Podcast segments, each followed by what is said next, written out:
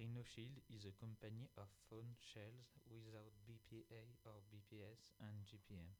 BPA and BPS and GPM, bisphenol A, A, S, and F are harmful chemicals that can be ingested through food and drink. In Europe, it used to be banned in water bottles and other food containers. Recent studies show that BPA can be absorbed through the skin. What about BPA, which is found in almost every, every phone shell you hold in your hand for several hours a day? BPA is commonly used in phone shells and most durable plastic. The decision to exclude BPA entirely from their product are also closest to the door to a whole category of material. This contained pushed to reinvent and develop a range of products with components that care about shock resistance and BPA-free products.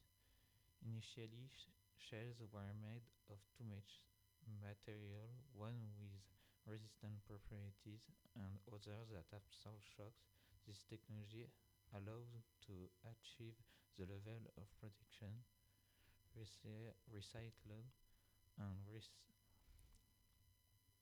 and rec the new eco-friendly packaging is made made of recycled and some 100% recyclable paper replace the traditional petroleum-based ink with a natural soy-based ink. With, with this contaminant, the plastic reduces consumption by approximately 56 tons per year, the equivalent of 16 soccer fields. Eco-friendly packaging is a start and the continued effort to reduce carbon footprint as much as possible. Since then, the RhinoShield brand has expanded internationally with this English-speaking friend in uh, Asia, then Europe, especially in France and Germany.